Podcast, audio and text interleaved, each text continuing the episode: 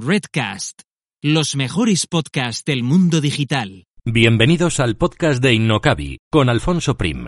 Aprenderemos, compartiremos vivencias sobre marketing online, emprendimiento, negocios, posicionamiento online y lanzamiento de proyectos empresariales, siempre contados desde la experiencia.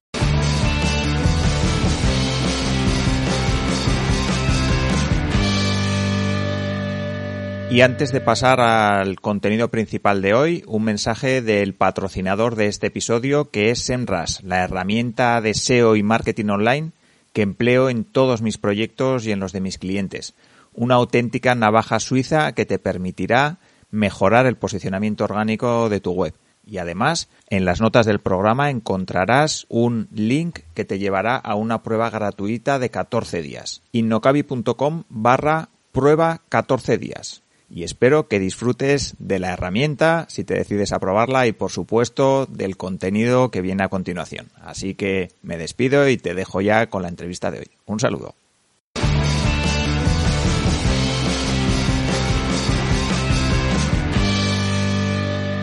Hoy hablamos con Pepe Díaz, un amante de las finanzas con quien vamos a hablar de inversión, de finanzas descentralizadas, de por qué no deberías hacer demasiado caso a tu banco y tocaremos algo del mundo cripto.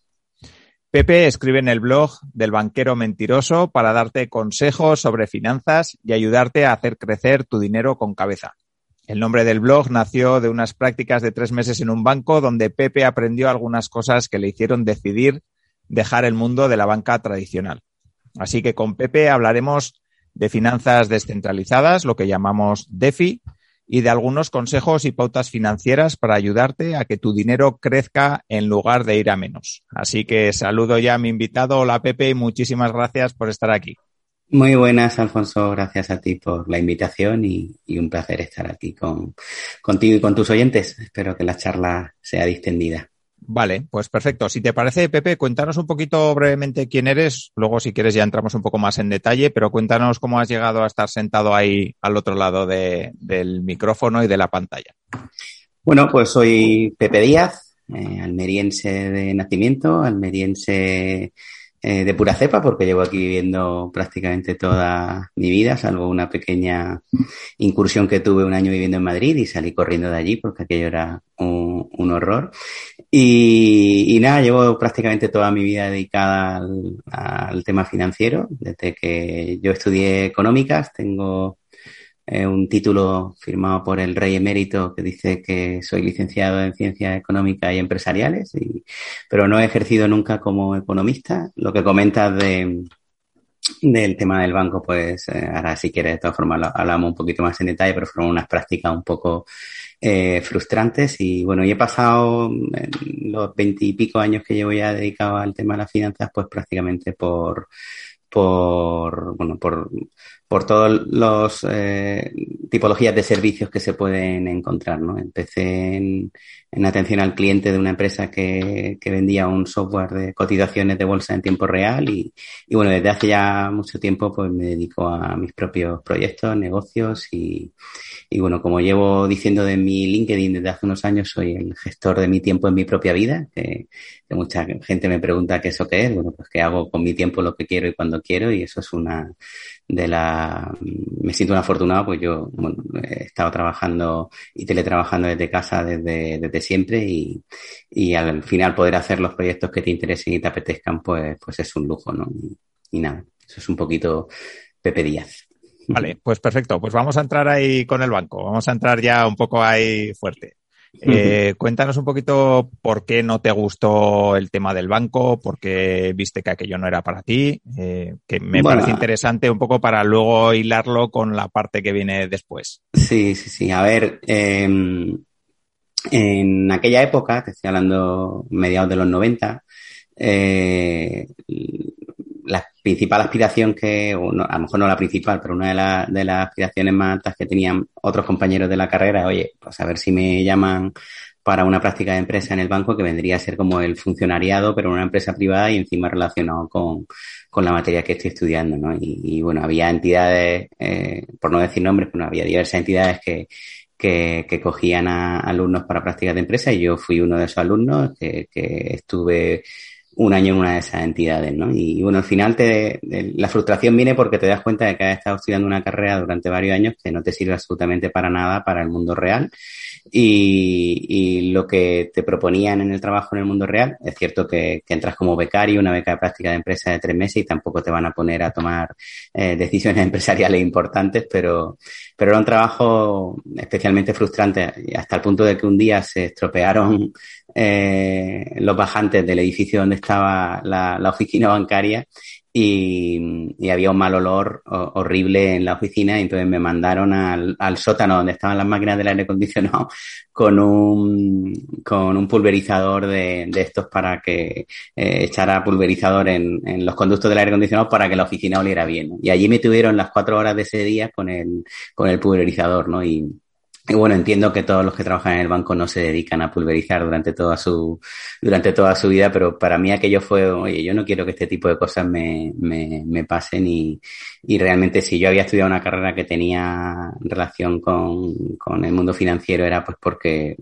quería hacer eh, cosas relacionadas con ello, ¿no? Y al final trabajar en, en una oficina bancaria era mucho trabajo administrativo de aprenderte cuáles eran los, las transacciones que se tenía que, que, que, hacer para lo que te pedía el cliente. El cliente te venía y te pedía que quería hacer un reintegro en caja, pues tenías que poner recuerdo que era BG09, vale, pues tenías que poner una transacción y yo, todo lo que había estado estudiando en la carrera no me servía absolutamente para nada, yo lo que tenía que aprender era que si un cliente venía a hacer un reintegro, pues tenía que poner el, el BG09 maravilloso. ¿no? Y, bueno, aquellos tres meses pasaron afortunadamente rápido y me sirvió para darme cuenta de que, de que no era algo que, que me apeteciera mucho. Me volvieron a llamar al año siguiente para volver a hacer práctica en verano, pero, pero renuncié a la experiencia, ¿no? Preferí quedarme yendo a la playita y todo esto. Sí, les dijiste que el pulverizador esta vez para ellos, ¿no? Bueno, eso me lo he quedado como una anécdota que se me ha quedado ahí muy dentro de mí, lo de, joder, eh, aquel, aquel, día cuando llegué a casa, mmm, bueno, no recuerdo si, si llegué llorando o no, pero llegué con un, con un nivel de frustración bastante, bastante elevado, ¿no? Ya, es verdad. Todos los que hemos sido becarios alguna vez, yo también estudié ingeniería y también me tocó ser becario y recuerdo estar ordenando planos y dices, a ver, ¿para qué he estudiado cinco años más el proyecto para estar aquí ordenando planos, ¿no? Eh, sí, yo entiendo que es un proceso, ¿no? Pero, sí. pero bueno, lo que tampoco me llamaba demasiado la atención era que al final terminan haciendo trabajo administrativo, ¿no? Porque yo he sido siempre muy inquieto y me ha gustado siempre eh, aprender cosas nuevas y, y, bueno, y al final quedarte encasillado en hacer ciertos mm, trabajos administrativos dentro de una oficina bancaria, pues bueno, a lo mejor estaba bien para, para mucha otra gente, pero definitivamente para mí no, no era lo que, a lo que aspiraba en mi vida. Vale, venga, pues entonces vamos a, vamos a ver cómo das el salto de estar en un, digamos, funcionariado en banca privada casi a pasar a montártelo por tu cuenta. ¿Cómo fue esa decisión y cómo, cómo la tomaste? A ver, yo siempre he sido, como te he dicho, muy, muy culo inquieto, muy emprendedor.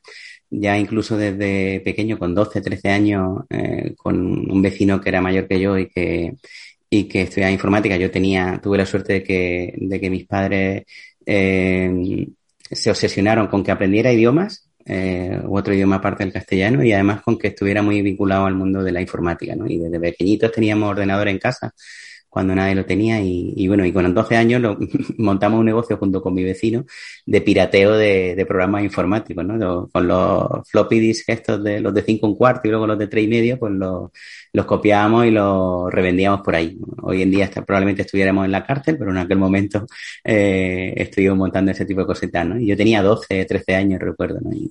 Y, bueno, luego estaba mucho tiempo también de dando clases particulares en eh, en academias por ir sacándome un dinerillo durante la carrera y, y, incluso también antes de acabar la carrera simultaneándolo con lo de con lo de las prácticas en, en el banco en el último año y pico de año de la carrera pues se nos ocurrió a dos amigos y a mí montar un negocio de, de, de venta de, de CDs de, de música ¿no? Eh, no me preguntes por qué, porque tampoco es que fuese un apasionado de la música, pero pensamos que era una buena idea montar ese tipo de negocio y fue unos meses después de que, de que la montamos, eh, salieron las primeras grabadoras de CDs y, y, bueno, y empezó eh, lo que era posteriormente Napster y todo esto de, que nadie ya compraba eh, discos ni CDs o, solamente lo hacían los, nostálgicos de los vinilos y demás. ¿no? Y ahí fue una experiencia que duró aproximadamente unos dos años con unas interesantes pérdidas que ayudaron sobre todo a entender eh, muchas otras cosas que tampoco te enseñan en la carrera y que solamente aprendes con, la experiencia y, y bueno, y a partir de ahí, pues eh, fui dando pequeños eh, saltos de, dentro del mundo financiero ya, porque empecé, como te decía, en, en, departamento de atención al cliente de, una empresa en la que yo estaba de, empleado, no, no, no, me tiré de lleno a, emprender, pero de, manera simultánea seguía haciendo mis pinitos y mis cosas. Y hace ya 20 y algo años eh, en la empresa esta en la que estaba me, me dieron las instrucciones de crear un, de desarrollar una serie de modelos matemáticos de toma de decisiones para la inversión en bolsa, lo que hoy se conocen como sistemas de trading o robots de trading. Y ya en el año 98, 99 empecé a desarrollarlas primeramente in-house dentro de esta empresa y, desde el año 2000, 2001 ya fue cuando me independicé y, me monté por mi cuenta para el desarrollo de estos modelos matemáticos para inversión propia y para inversión de, terceros, ¿no? Y, ese es un negocio que a día de hoy sigo, sigo teniendo, eh, que trabaja prácticamente en piloto automático eh, que es el del desarrollo de, la, de, los, de, esos modelos matemáticos y la comercialización mediante, mediante licencias de uso. Eh, prácticamente la, la práctica totalidad de los clientes que, que hay en, en, esa empresa son extranjeros, no, no son, son clientes sobre todo americanos y, y, bueno, y ese, eso ha permitido ser una especie de, ingreso pasivo porque sí que tienes que hacer una cierta monitorización de los modelos matemáticos y, y readaptación, pero prácticamente funciona solo y eso también pues, me ha permitido eh, ir probando muchas otras cosas durante estos estos veintitantos años. ¿no?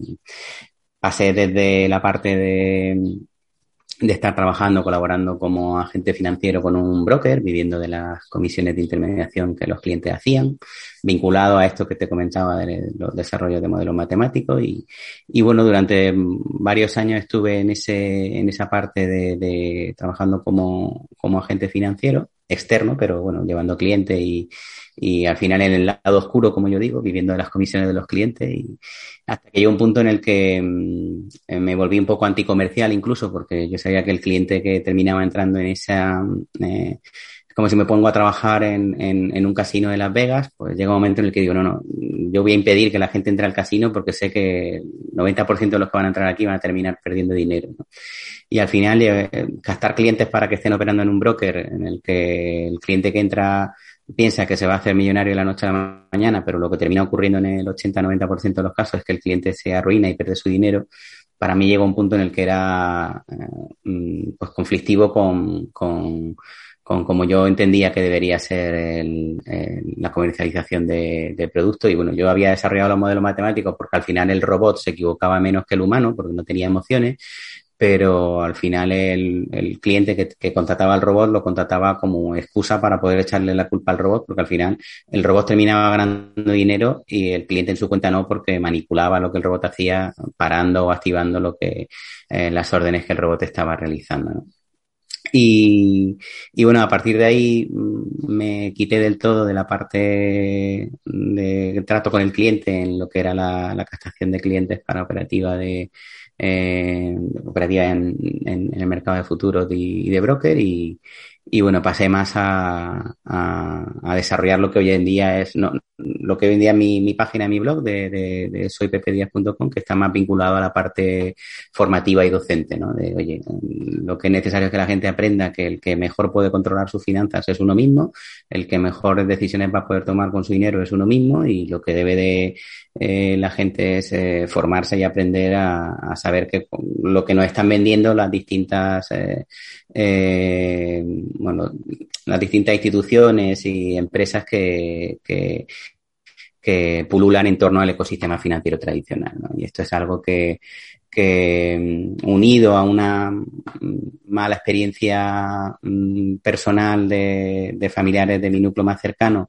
eh, por unas malas decisiones financieras que habían tomado, básicamente por falta de esa cultura de educación financiera, pues me animó a, a lanzar este proyecto de, de, de, divulgar el conocimiento y de poner en, eh, intentar esta lucha de que la gente se forme mejor y que tenga una mayor educación financiera y todo ese tipo de cosas que no nos enseñan en el colegio, pues que nos preocupemos más antes que después eh, eh, de, de, adquirir esos conocimientos, ¿no? Porque al final, a lo largo de nuestra vida, tenemos que tomar cientos de miles de decisiones relacionadas con el dinero y sin embargo, pues en, en el colegio a mi hijo le enseñan la diferencia entre un diptongo y un hiato, pero no le hablan ni de la inflación, ni de los tipos de interés, ni de las inversiones, ni nada, nada, porque el, dinero parece que es un tema muy tabú en nuestra sociedad.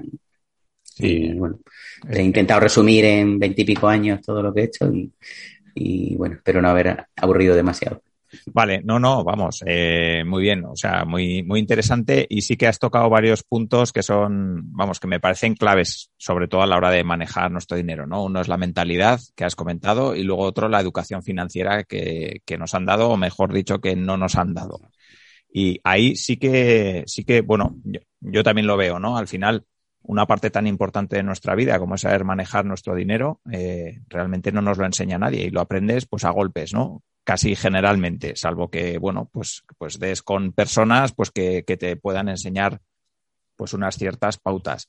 Sí que me gustaría, por si hay personas que nos están escuchando ahí fuera, que son personas jóvenes, que, que realmente no han recibido tampoco ninguna educación financiera, que nos des algunos consejos, de esos que, que, le darías a tu hijo quizá o, o a una persona que, que bueno, que, que, no sabe mucho de educación financiera y que, y que bueno, que le, le, podría venir bien?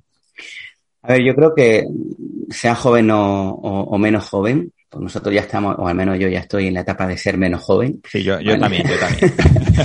Pero independientemente de tu edad, eh, lo más que consejo es el a ver, eh, lo que he dicho anteriormente, te, vas a tener que enfrentar a lo largo de tu vida a cientos de miles de decisiones relacionadas con el dinero.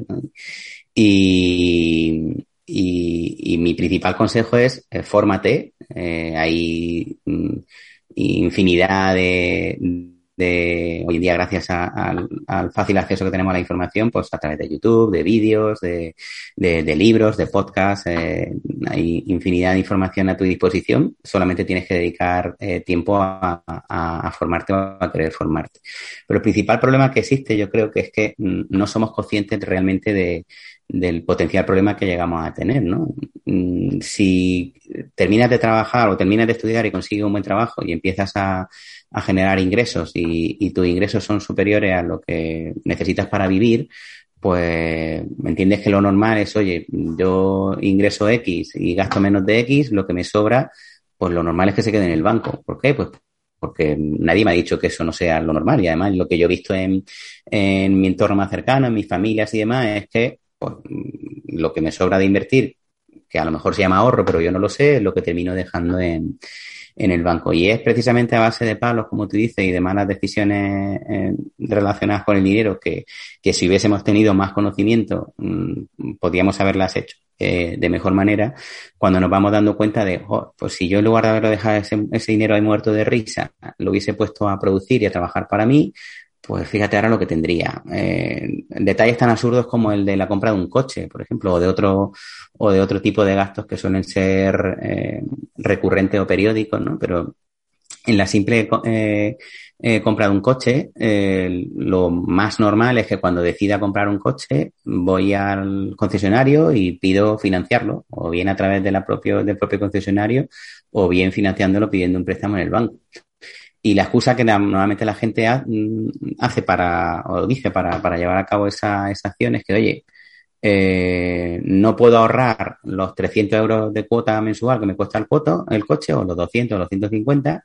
Y es curioso porque dice, no puedo ahorrar, pero sin embargo pido un préstamo y desde el momento cero en el que lo pido voy a tener que comprometerme a devolver ese préstamo y a pagar esa cuota de devolución del, del préstamo. Por no haber planificado ese tipo de, de gasto que, que sé que antes o después va a ocurrir, eh, pues me, me obligo a mí mismo a pedir un, un, préstamo y a pedir financiación que voy a tener que, que devolverle al banco o al concesionario lo que me ha prestado más un tipo de interés y si ese, esa compra la hubiese planificado yo con tiempo, del estilo, oye, yo dentro de tres años me quiero comprar un coche y me quiero comprar un coche que creo que va a costar sobre los 30.000 euros.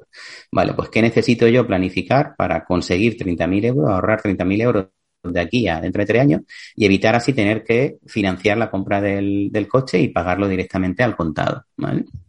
Pues eso muy poca gente lo hace.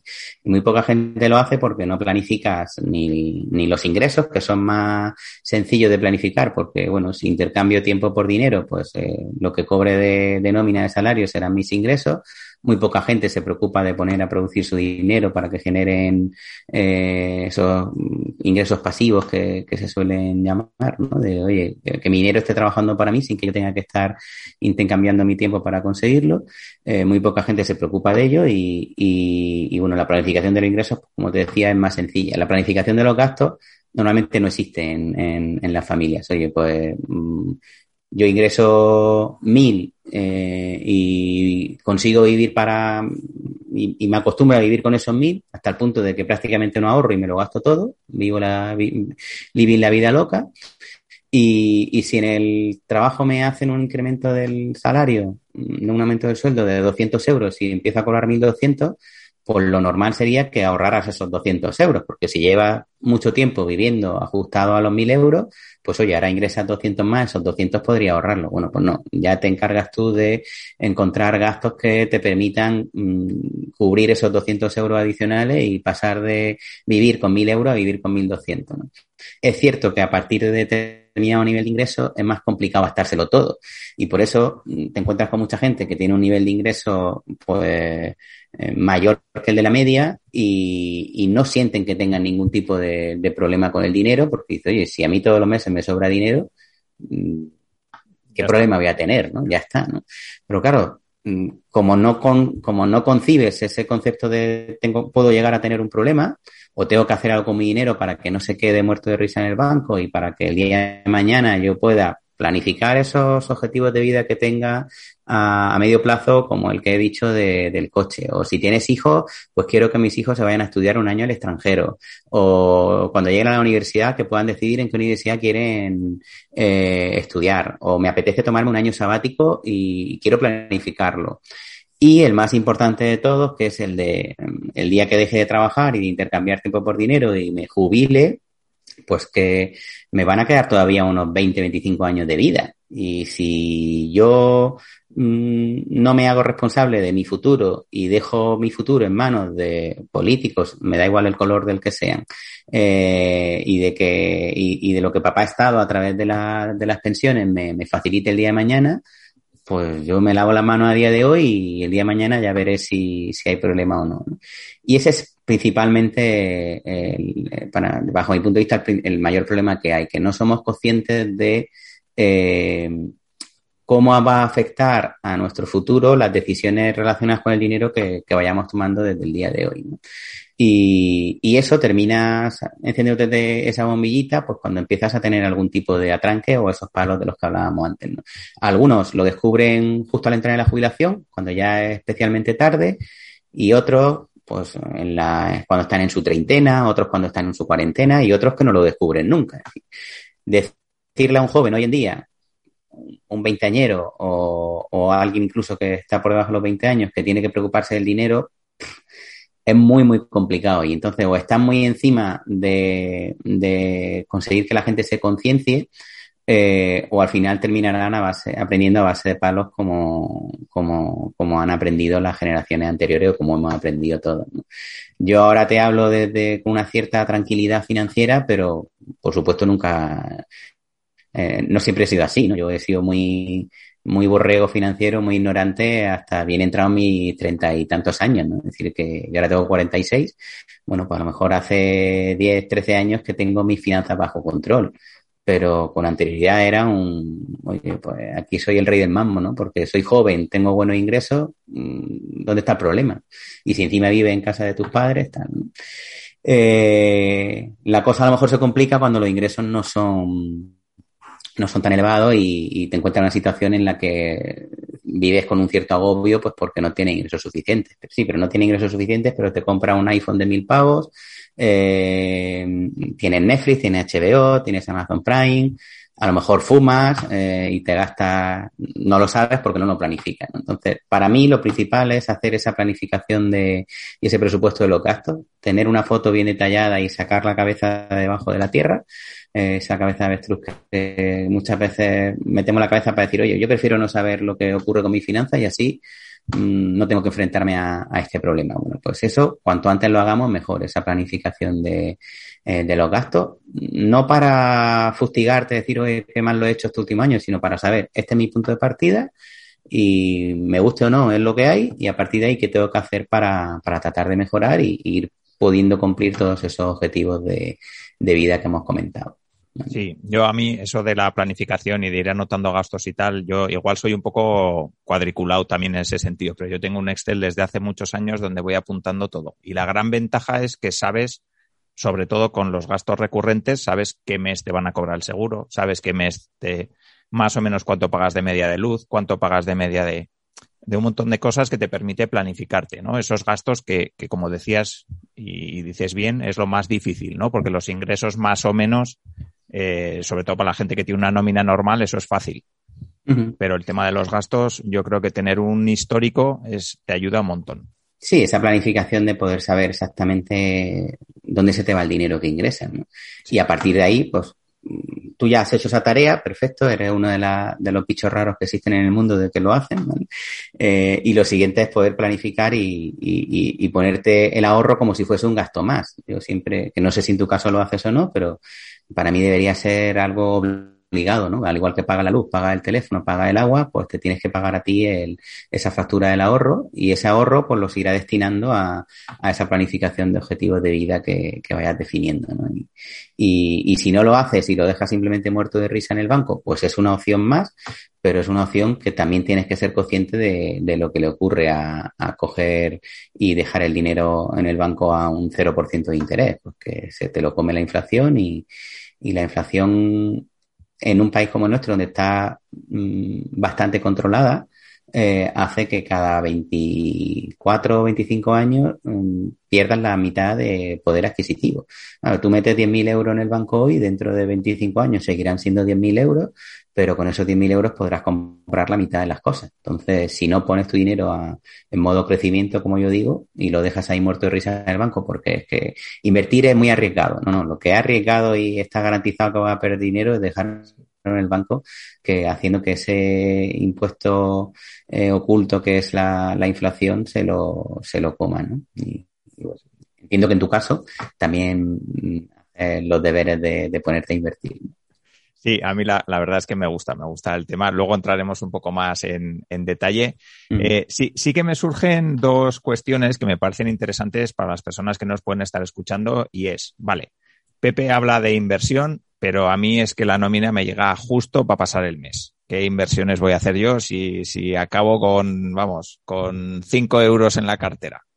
¿Qué consejo darías a una persona que lógicamente pues llega justo a final de mes y luego entramos también en, ya en las personas que tienen algo de, de, bueno, pues algo ahorrado o que generan algo de ahorro mes a mes y qué podemos aconsejarles para que consigan pues algo más de lo que les puede dar el banco que, que bueno, que, ya sabemos que son casi pérdidas ahora mismo. Vale, la, eh, es cierto que, que, cuando tu nivel de ingresos es tan limitado que, prácticamente llega muy, muy justo a final de mes, primero tienes que ver si realmente llega a final de mes porque, porque no tengas bien hecha una planificación de los gastos, pero cuando haces ese ejercicio de planificarlo todo, aparte de permitirte tener un, una planificación mucho mejor a futuro, te permite también ver cosas que estaba gastando sin ser consciente de que la estaba gastando y eso te permite reducir ciertos, ciertos gastos. Sobre todo te permite coger conciencia del de, punto en el que estás. ¿no?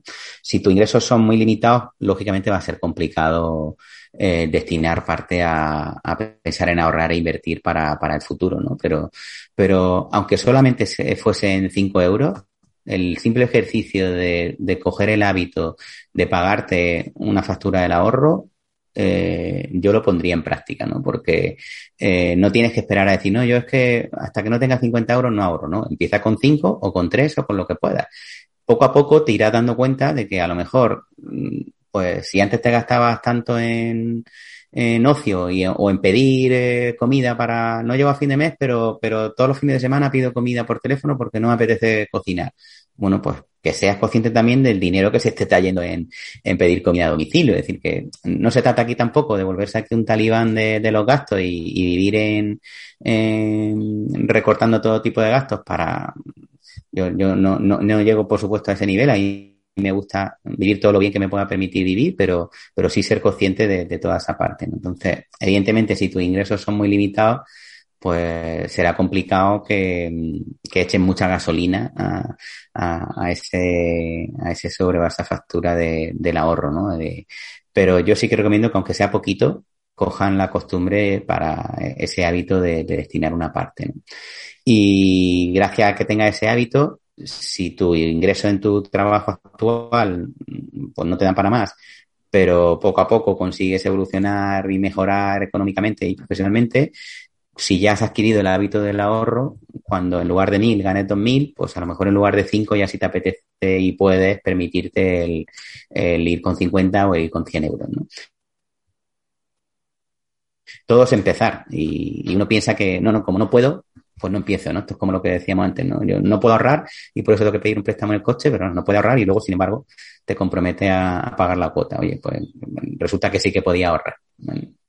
Porque, porque entiendo que cuando te pide el préstamo del coche no es que de repente en el trabajo te, te suban los 200 euros al mes que te va a pagar, que te va a costar la cuota de, del préstamo.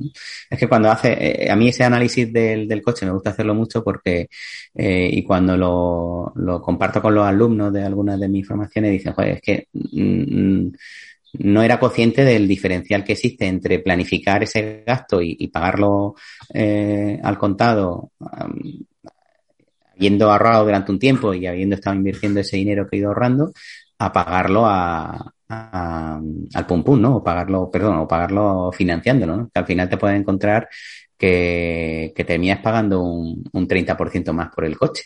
Bueno, pues ese tipo de cosas las ves cuando la, las trabajas y la, las planificas previamente. Entonces, si, si con poco dinero eres capaz de, eh, de tomar el hábito del ahorro, con, conforme vaya mejorando tu situación económica, pues como ya tendrás hecho el hábito, te será mucho más sencillo destinar una mayor cantidad a, la factura del ahorro. Vale, pues vamos a pensar ahora en personas que pueden tener, yo qué sé, o que pueden ir ahorrando 200, 300 euros al mes y que pues ya tienen, yo qué sé, 5.000, 10.000 euros en la cuenta y dicen, venga, lo voy a meter al banco que seguro que me dan algo bueno. ¿Qué, o no, o hay quien, o hay quien ha escuchado el podcast hasta aquí y dice, joder, pues tiene que haber algo mejor que el banco. Cuéntanos qué cosas puede haber mejor que el banco. Pero antes de seguir, un brevísimo mensaje de nuestro patrocinador de este episodio de hoy. Centraldereservas.com, la web de viajes más barata de España. Tus vacaciones al mejor precio. Miles de hoteles, apartamentos y casas con cancelación flexible y seguros para volver a viajar tranquilo. ¿A qué esperas? Entra en centraldereservas.com y reserva ya tus vacaciones baratísimas. Hay que tener en cuenta que el banco es, es una empresa, ¿vale? Y las empresas están para ganar dinero. Y, y el banco gana dinero con nuestro dinero gana dinero cobrándonos una comisión, cuando hacemos una transferencia, gana dinero pues pidiéndonos un tipo de interés cuando pedimos un préstamo y, lamentablemente para los bancos, como los tipos de interés están en, en la situación en la que están, pues eh, su diferencial para poder ganar dinero se ha visto muy reducido en, en los últimos años, ¿no? Y eso tenían una estructura muy mastodóntica de, de, gastos por oficinas, por número de empleados y demás, y lo estamos viendo en los últimos meses, la cantidad de recortes de, de trabajadores que están de la banca, que tú fíjate, lo que habíamos empezado diciendo eh, en su momento hace 20 años pensábamos que era que íbamos a ser los funcionarios de la, del sector privado porque uno nunca pensaba que en la que en la banca pudiera llegar a tener ese tipo de recorte y uno se ve comenzando a trabajar con 25 años en banca y me jubilo con los 60 o 70 también en banca, ¿no? Yo tengo ahora mismo muchos compañeros de carrera, amigos que, que están en esa situación de, de que le ha tocado vivir el, el ERE de alguna de las entidades financieras que están en esa situación. ¿no? Y, bueno, como el banco es una empresa y tiene que maximizar sus beneficios para tener contentos a sus accionistas, eh, el empleado del banco, que puede ser tu primo, un amigo íntimo o tu cuñado, pues no deja de ser un empleado que tiene que cumplir las órdenes que su superior le está dando, ¿no? Y, si las órdenes son hay que eh, vender seguros ahora, pues tendremos que vender seguros, aunque lo que el banco hacía inicialmente no era vender seguros, ¿no? Y si tienen que vender cacerolas, pues te venderán cacerolas. Entonces, eh, ir al banco, no obstante, esto es lo habitual que la gente hacía siempre. Yo, ¿En quién confío? En el director de banco, que si es director es porque tiene que saber eh, mucho del tema. ¿no? el, director de banco, normalmente los directores del banco son los mejores comerciales que hay en la oficina. Y si los ponen de directores, porque tiene buen trato con la clientela y tiene mm, dotes comerciales. ¿Que podrá tener conocimientos financieros? Pues por supuesto, se lo presupongo, pero que realmente en el banco lo que te enseñan es a vender los productos del banco, no a qué es lo más eh, importante e interesante para el cliente. Por eso te decía antes que lo principal el, que mejor va a saber lo que es bueno o malo para, para, para, para uno es uno mismo. Es decir, oye, yo tengo que conocer qué es lo que me está ofreciendo el banco para saber si eso realmente tiene sentido para mí o no. Si tú, tú vas y le dices al banco, tengo 5.000, 10.000, 100.000 euros, ¿qué hago con él? ¿Tú qué crees que te dirá el banco? Hombre, joder, pues tráelos aquí que te los vamos a gestionar maravillosamente bien. Ya, ya, ya verás. Y si el banco es el BBVA, ¿te ofrecerá fondos del Santander? O te ofrecerá productos del Santander, ¿no? Te ofrecerá productos suyos. Y, y si es del Santander el banco, pues te ofrecerá productos suyos, no del BBVA. Eso es normal porque al final eso es como si vas al McDonald's y te ofrecen una, un, un Whopper del Burger King, ¿no? Te van a ofrecer una, una Big Mac, ¿vale? Pues entonces, el, partiendo de la base de que ya sabemos que el banco es una empresa que lo que quiere es maximizar su beneficio y que tiene que hacer dinero con nuestro dinero, pues a partir de ahí mm, hemos de saber que lo que nos vaya a ofrecer el banco normalmente va a ser lo que más le interese al, banco. No solamente en productos de ahorro para la inversión. Cuando me he encontrado muchos casos también de he pedido la hipoteca en el banco y al final he terminado contratando el seguro del hogar al banco porque como de todas formas lo tengo que contratar, me han dicho que si le contrataba el seguro me bajaban el diferencial lo que sé, de mi hipoteca un 0,2, un 0,3, un lo que sea. Nadie se para a analizar cuánto supone ese 0,3 al año. Yo, sí. Bueno, tú sí. Nadie no friki se para a analizar cuánto supone eso. Pues si te parase a analizarlo y dices, oye, a ver, me están ofreciendo un seguro. Voy a ver lo que me ofrece este seguro y me voy a ir a una correduría de seguros que trabaja con múltiples compañías de seguros y que se va, como, como un buen corredor de seguros, lo que va a hacer es ofrecerme aquel producto que sea más interesante para el cliente. Oye, pues con estas coberturas yo te puedo ofrecer, de entre las aseguradoras con las que trabajamos en esta cobertura, esto, esto y esto. Y compara el precio con el que te están dando en el banco, dices, madre mía, pero si, si estoy pagando eh, el diferencial de más que estoy pagando en el seguro, para que me bajen mm, tres 3 euros o 5 euros en la cuota mensual de, de mi hipoteca, 5 por 12 son 60, ¿vale? Estoy pagando 300 euros de más en el seguro para que me baje 60 euros la hipoteca. Es un sinsentido que viene precisamente por el hecho de, no, no, es que el del banco me ha dicho que me baja el tiempo de interés y, no nos preocupamos de analizar eso realmente eh, cuánto supone, ¿no? Pues en el tema de los productos financieros de cara a la inversión ocurrirá lo mismo. Oye, a ver, dime usted qué me ofrece, qué me ofrece, señor director de la oficina, para estos 5.000, 10.000 euros. Y una vez que tenga esa información, pues habrá que ver si hay productos eh, mejores, eh, alternativos a lo que me está ofreciendo. La respuesta corta para evitar que tengan que hacer ese análisis es que sí, que sí que los hay. Eh, ¿Cuáles? Bueno, pues al final tú a la hora de invertir puedes elegir en una diversidad de tipos de activos muy eh, cuando ya empiezas a rascar y, información y buscar información, este tipo de cosas, pues terminas conociendo, imagino que a ti también habrá, te habrá ocurrido, pues los fondos indexados y la gestión pasiva, ¿vale? que es como la evolución natural. El banco te va a ofrecer fondos de inversión de, de su entorno y te lo va a vender como decir, no, no, es que los mejores expertos de nuestras gestoras deciden cuáles son las acciones que mejor lo van a hacer y patatín patatán. Vale, bueno, pues está demostrado que en el largo plazo eh, los mega expertos de cualquier entidad financiera, me da igual, lo hacen peor que eh, mm, pues comprar directamente todo el, índice de las empresas que, representen un determinado sector. Y por poner un ejemplo más, más claro, en España, por ejemplo, tenemos el IBEX 35, que no es un índice que a mí me guste especialmente, pero es un índice que representa a las 35 empresas de mayor capitalización bursátil de, España, teóricamente las 35 empresas más, grandes y más fuertes. Y eh, normalmente si a la economía española le va bien, a las 35 empresas más grandes de la economía española le debería ir bien e invertir en un índice que, eh, en el que hay 35 empresas a las que está yendo bien, nos debería de ir bien. ¿vale? Entonces, comprar o invertir en un índice que estuviera indexado a la economía española mm, consistiría en comprar las 35 empresas de, más grandes de la economía española y así si la economía española crece un 5%, pues lo normal es que esas empresas también terminarán creciendo ese porcentaje.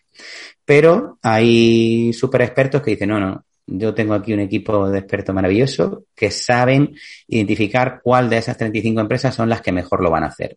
Entonces hago una selección de esas empresas y te lo paquetizo, le pongo un lazo, le pongo un 2 o un 3% de comisión de gestión y te lo vendo a ti que has venido aquí a decirme qué hago con mis 10.000 euros. ¿vale? Pues bueno, esa teórica habilidad que tienen los profesionales a la hora de elegir qué valores son los que mejor lo van a hacer dentro de ese ejemplo del IBEX 35, con el tiempo eh, se demuestra que es mucho mejor mm, comprar las 35 empresas sin preocuparte de cuál es la que lo va a hacer, o más que preocuparte, tratar de adivinar cuál es la que mejor lo va a hacer y la que lo va a hacer peor, asumes que compras todas, tanto las que lo hacen bien como las que lo hacen mal, como los que hacen ni bien ni mal, eh, pero terminas eh, mm, terminas eh, cogiendo el crecimiento de la rentabilidad que esa economía o ese índice en el que esté invirtiendo tenga. ¿vale?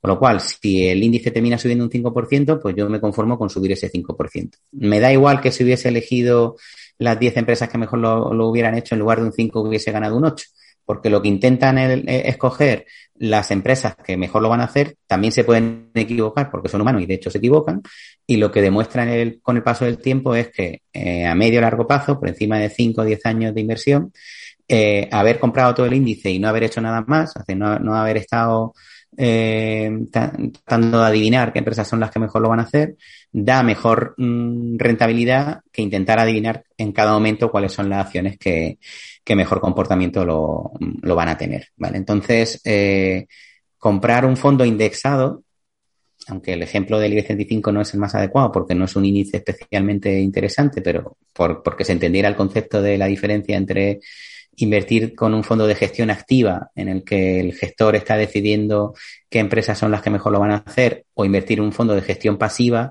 en el que el gestor no hace nada más que replicar el comportamiento de, del índice en el que quiere invertir y conformarse con eh, la revalorización o aceptar la caída, porque al invertir en un indexado no, no te están garantizando ni mucho menos que vaya a ganar, te están garantizando que si el mercado al que te indexa sube un 10%, tú deberías de subir un 10% o tu inversión debería subir un 10%, pero que si ese mercado cae un 15%, tú también deberías de caer un 15% y no más.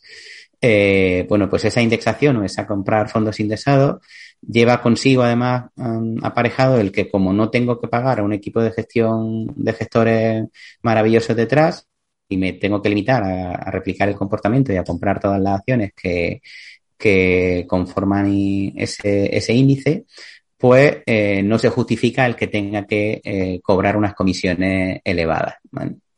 Y eso al final eh, se, una, se une a, yo siempre lo llamo que son las tres Is de, que se come nuestro dinero, que es una la, la inflación, de la que hemos hablado anteriormente, una los intermediarios, que es de lo que estamos hablando actualmente, y otra los impuestos bueno, pues el, en la I de los intermediarios, estos, estos bancos y estas entidades, si tú terminas pagando un 2% de más cada año, pues al cabo de 25 años habrás perdido la mitad de, tu dinero por, la misma eh, regla de tres de lo que hablábamos anteriormente de la inflación. Bueno, pues si tú eres capaz de ahorrarte todos los años un 2%, es algo que a lo mejor te parece poco, y no es que yo he invertido 10.000 euros y un 2% son solamente 20 euros, no me parece tanto.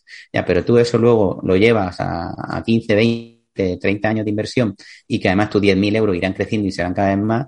Y, y, oye, si a ti te apetece regalarle tu dinero a ese intermediario, a ese banco, perfecto, pero si lo que quieres es que tu dinero se ponga a trabajar para ti, cuanto más ahorres en costes de intermediación, eh, mejor. Y en el banco nunca te van a ofrecer esa tipología de fondos porque eh, nuestro sector está, nuestro sector financiero está tremendamente bancarizado y, prácticamente para todo hemos dependido siempre de la banca, ¿no? Y al igual que decíamos, íbamos al banco, recomiéndame dónde tengo que invertir esto, pues el banco al final lo que hace cuando recomienda a sus clientes invertir en tal o cual producto es recibir a cambio una retrocesión, una comisión por esa recomendación que está haciendo. Otra cosa es que te recomienden los fondos que son de su propio entorno, de su propia gestora. El banco realmente no, no gestiona el producto, lo está gestionando otra empresa independiente, pero que es del mismo, del mismo grupo de, la entidad.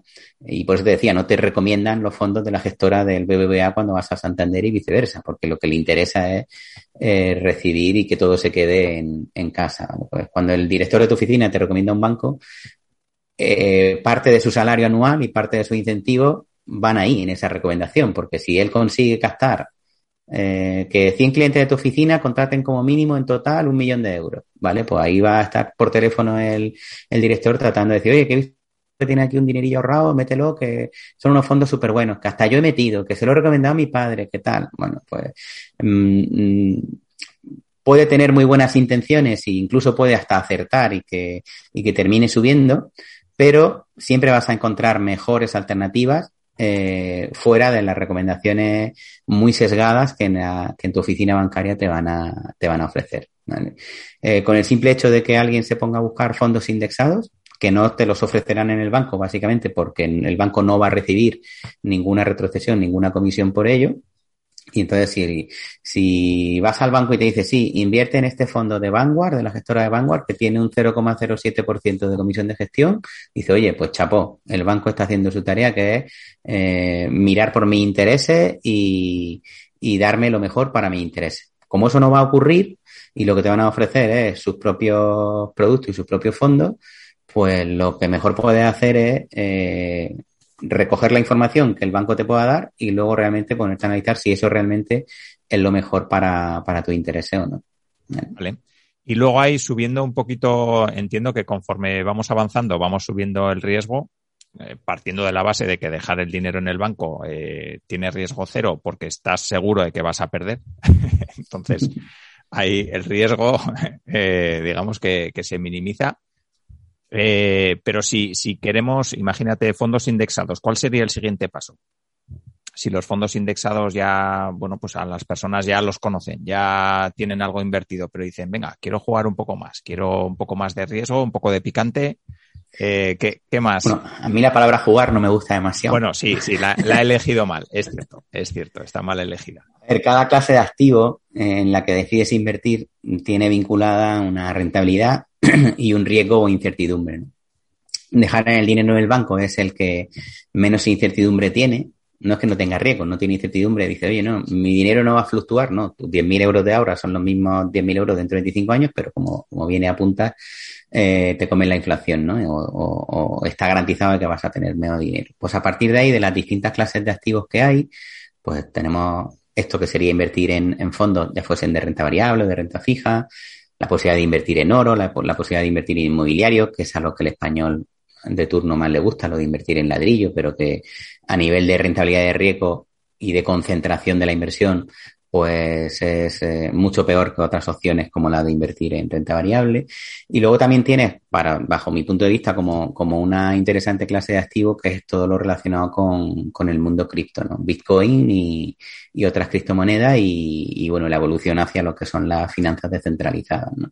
Bitcoin como clase de activo al final es, mm, tengo una rentabilidad y tengo un riesgo. ¿Vale? Que significa que tengo que meter el 100% de mi inversión en algo con mucha rentabilidad que además va a llevar aparejado mucho riesgo? Pues bueno, dependerá de, de ese picante que quieras meter en, en, la ecuación, ¿no? Pero, pero si tú lo que quieres es obtener una rentabilidad mayor, asumiendo también un, un nivel de incertidumbre mayor, un nivel de, de, riesgo mayor, pues lo que tienes es que escoger aquellos activos que tengan esa relación de, de rentabilidad y riesgo mayor. Las criptomonedas o el Bitcoin en, en este caso, bajo mi punto de vista, es una alternativa mmm, muy interesante para tener en, una cartera de inversión de largo plazo, aunque solamente sea para tener un 1% de, de, tu, de tu patrimonio, ¿no? De tus inversiones, ¿no?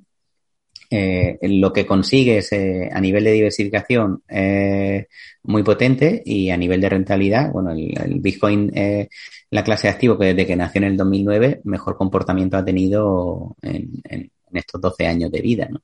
Con sus fluctuaciones, con sus vaivenes, con sus montañas rusas, pero, pero si llega a entender bien lo que es la tecnología que hay detrás de, Bitcoin, eh, por qué Bitcoin es eh, considerado cada vez más como un eh, valor refugio, como una reserva de valor similar a como, a como lo ha sido el oro históricamente. De hecho, Bitcoin se conoce con el nombre de, de, de oro digital para, para, mucha gente y empiezas a, a, a, dejar de verte influenciado por los comentarios eh, pues de, de que si Bitcoin es una estafa, de que si eh, te van a engañar. Bueno, si, si te preocupas de entender bien la tecnología y el funcionamiento de Bitcoin como dinero y, y, y decides dar el paso de, de incluir Bitcoin dentro de, de, tu universo de inversiones, no como un elemento especulativo de me voy a poner a estar comprando y vendiendo criptomonedas de manera activa, sino como parte de, de, de esa cartera de inversión que, que, que, creando un plan y una estrategia con cabeza te, te, permita hacer crecer tu patrimonio y tu dinero a largo plazo, pues para mí es una vía muy interesante. Bueno, de hecho yo es que la llevo implementando hace unos años y, y, y, no porque, no lo defiendo ahora porque en los últimos meses, a pesar de las caídas que hemos tenido este último mes y pico, eh, en los últimos meses y años esté dando buenos resultados. Yo llevo en Bitcoin desde el año 2016 aproximadamente y, y, y he sufrido el, el cripto invierno que comenzó en, en, enero del 2018, teniendo dos años más de travesía por el desierto de, y de gente apuntándote con el dedo de, eh, te lo dije, que eso era una estafa, ¿qué tal? Y bueno, pues, eh, si destinas solamente un 1% de tu, de tu capital, si termina valiendo cero Bitcoin, porque fuese una estafa o porque lo que fuera, al final vas a perder un 1% de tu patrimonio solamente. Eh, pierdes más mmm, yendo al banco y, y, metiendo tu dinero en, en alguno de los fondos que te puedan ofrecer, ¿no?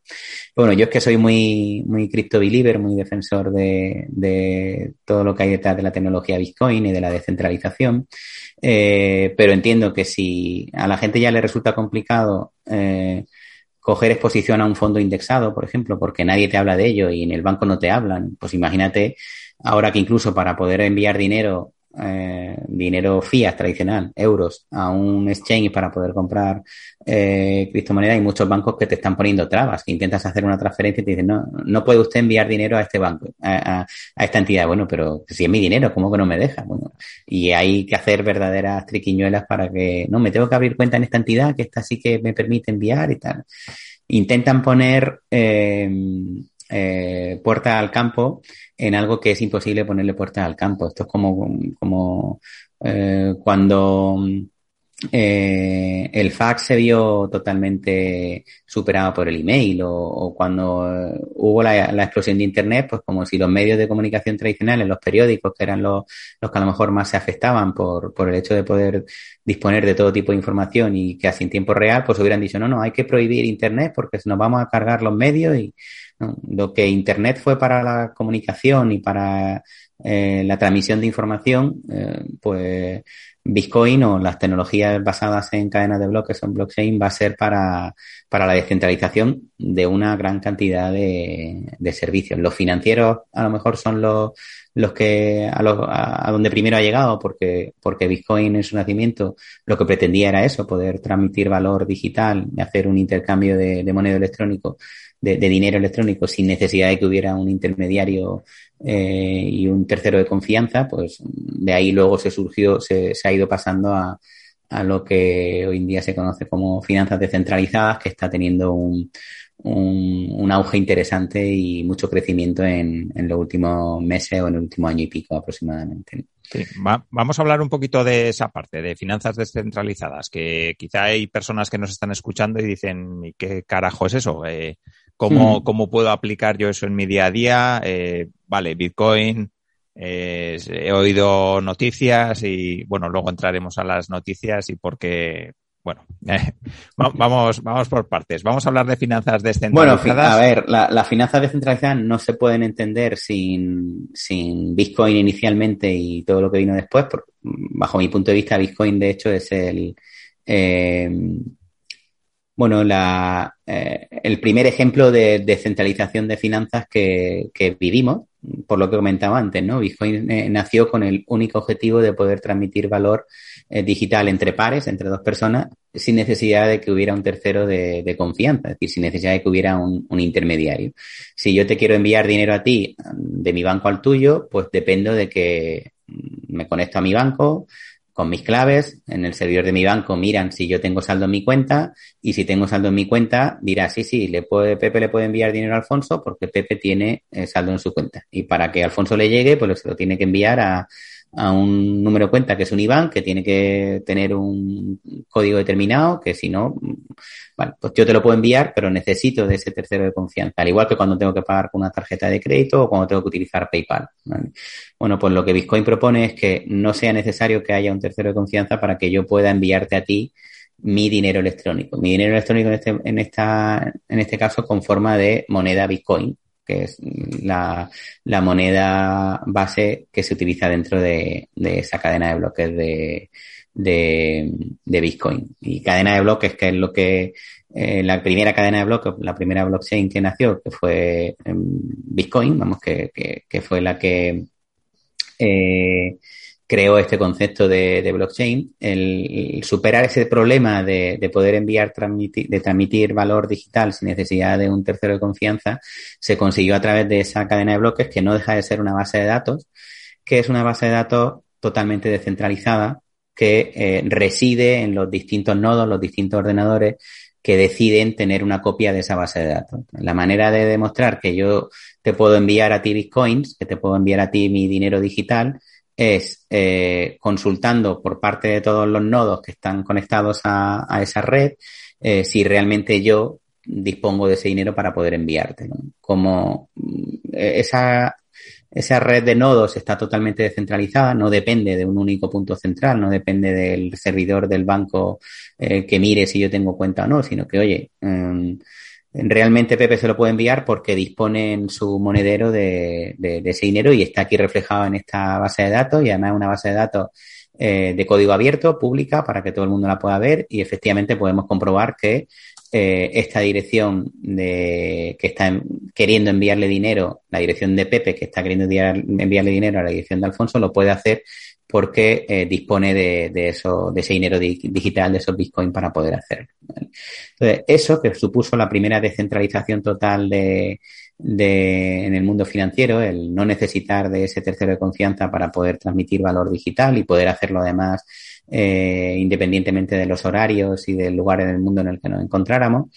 Para nosotros que vivimos en una sociedad muy eh, avanzada y, y en un país eh, desarrollado nos puede parecer como, yo para qué quiero enviar un sábado a las 7 de la mañana dinero, pues me espero al lunes a que abran la oficina o me conecto online a, a los servidores de mi banco y punto pelota, ¿no? Pero a nivel mundial hay un altísimo porcentaje de la población mundial que está desbancarizada, que no tiene acceso sencillo a, poder utilizar servicios bancarios. ¿no? Y desde el pedir un préstamo al poder tener una tarjeta de crédito débito o al hecho de que vivas en un país con donde la inflación en lugar de ser un 2-3% como, como es en Europa, pues sea de un 2.000% cada día.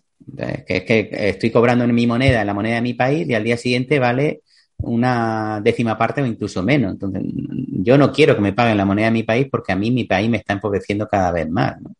Y, bueno, Bitcoin lo que permitía era eh, ese hilo, ese rayo de luz en, entre, entre toda esa población mundial que está desbancarizada y entre todos aquellos que no queremos depender de terceros para poder llevar a cabo eh, transacciones de, todo tipo. Eh, ¿Qué ocurre? Que lo han vinculado mucho a, al hecho de, ¿no? Es para pagar eh, eh, actos de terrorismo, es para blanquear dinero. Si está todo totalmente registrado en una cadena de bloques, es cierto que son, eh, que es seudónimo el, el, la red de Bitcoin porque eh, yo te envío desde una dirección que es una serie de caracteres, no, no está identificado con que esa dirección sea de Pepe Díaz. Se podría llegar a, a, vincular, eh, pero realmente en la cadena de bloques aparece una dirección, la mía, y aparece la tuya y el envío que se ha podido hacer. ¿no? Pero es totalmente trazable el movimiento del dinero porque todo se queda reflejado, es accesible por quien quiera en tiempo real y, no depende en ningún momento de, de ese tercero de confianza. ¿vale? Entonces, eso lo hizo Bitcoin en el año 2009 unos frikis matemáticos amantes de la criptografía son los que consiguieron echar a andar esta tecnología y demostrar que funcionaba. Y poco a poco, pues ha ido creciendo con el tiempo, con muchos ataques de externos de, gente que queriéndosela cargar, porque al final esto va a la línea de flotación de los, de los bancos centrales y del sistema financiero tradicional, porque si demuestras que no necesitas a un banco para enviar dinero de uno a otro, al final los bancos, ¿qué va a ocurrir con ellos? pues se tendrán que adaptar y probablemente terminen eh, utilizando, si no Bitcoin, algún otro tipo de, moneda digital, porque al final, como hemos dicho antes, la tecnología es algo que, sería absurdo tratar de pararlo. ¿no? Eh, esto es como cuando se crearon los primeros coches. Cuando la gente iba en coche de caballo y el primer coche de motor. Pues en algunos países prohibían la circulación de coches porque era peligroso y para, y para que pudieran circular, pues tenían que ir con unos hombres con banderitas dirigiendo y dando el paso, ¿no? pues si tú mm, pones barreras a la tecnología, al final lo que harás, lo que harás será quedarte muy por detrás en ese avance tecnológico, ¿no? Y, y, y por intentar centrar el tiro que me enrollo más que una persiana hablando con el tema de, la, de las finanzas descentralizadas, era por ponerte en situación de que Bitcoin fue para mí eh, eh, la primera tecnología que permitió esa descentralización del mundo financiero. Con el paso del tiempo nació en, en 2015 otra tecnología, eh, otra, otra cadena de bloques llamada Ethereum, que a día de hoy es bueno, la, la, segunda moneda y, la, y el segundo la segunda tecnología más importante por, por capitalización de, de mercado de la, de la, misma. Y la red de Ethereum lo que hacía era utilizar el mismo concepto de cadena de bloques, de, de, la blockchain, de esa base de datos distribuida y que se replicaba en nodos informáticos, pero eh, en lugar de limitarse a anotar transacciones, porque en Bitcoin lo que hacía era mm, Pepe le manda a Alfonso, Alfonso le manda a Juan, lo que sea, anotar transacciones de una dirección a otra, pues en el caso de Ethereum se iba un paso más allá y decía, oye, ¿y por qué en lugar de eh, limitarnos a, a, hacer transacciones en el envío que se hace de una dirección a otra, podemos eh, añadir eh, un código de programación para que se pueda programar ese dinero, para que yo pueda tomar ciertas decisiones y que yo pueda no solamente incluir en la en, en, en esa transacción que envío el envío de esta dirección a esta otra, sino que también le pueda incorporar inteligencia a la, a, como si fuese un código de un programa, como si yo pudiera programar qué quiero que ocurra con ese, con ese dinero. Eh, esto que parece un poco friki, al final es la posibilidad de crear aplicaciones, porque al final un código de un programa, este de Zoom que estamos utilizando o cualquier otro, es código de programación para eh, decirle a la máquina qué es lo que tiene que hacer. Vale, pues eso mismo eh, para decir qué queremos que ocurra con el dinero, lo podríamos programar o se podría programar o se puede programar ya gracias al desarrollo que Ethereum propuso. Eh, y las primeras aplicaciones como tales descentralizadas, lo que proponían en las aplicaciones es, oye, eh, hablamos de finanzas descentralizadas, pero realmente son aplicaciones descentralizadas. Cuando yo quiero ver un vídeo de YouTube, por ejemplo, pues me voy a YouTube y consulto a los servidores de YouTube que me van a dar el vídeo que yo estoy buscando, me van a dar los resultados de búsqueda para cuando yo pongo algún eh, término de búsqueda en ese buscador. Todo está centralizado a través de los servidores de YouTube. Si YouTube me quiere banear a mí para que yo no pueda ver eh, una retransmisión deportiva que están emitiendo en directo porque estoy en España y por derechos de lo que fuera lo limitan y, y alguien que se conecte en YouTube desde Singapur sí lo puede ver, pero yo desde España no lo puedo ver, pues ¿por qué ocurre? Pues porque todo está centralizado a través de los servidores de YouTube y YouTube puede decidir a quién quiere mostrarle su información y a quién no. Cuando yo me conecto en Facebook, lo mismo. Dependo de esos servidores centrales de Facebook y Facebook puede decidir qué hacer eh, con la información que recibe. Yo le estoy prestando toda mi, información y todos esos datos y, dependo siempre de un ordenador central o de una aplicación central o de un eh, o, o, de una empresa en la que está todo centralizado. Bueno, pues lo que propone el crear aplicaciones a través de una cadena de bloques como es Ethereum es permitir desarrollar cualquier tipo de aplicación de manera eh, totalmente descentralizada, es decir, que no dependa de un ordenador central, sino que al igual que en las transacciones de Bitcoin se reflejaba toda la transacción en todos los nodos, los ordenadores que estaban conectados a la red, en el caso de Ethereum, de la red de Ethereum, esa aplicación que me va a permitir a mí llevar a cabo determinadas acciones, al final es desarrollar o, implementar un programa informático, en lugar de eh, atacar a un servidor central eh, que está controlado por una determinada empresa,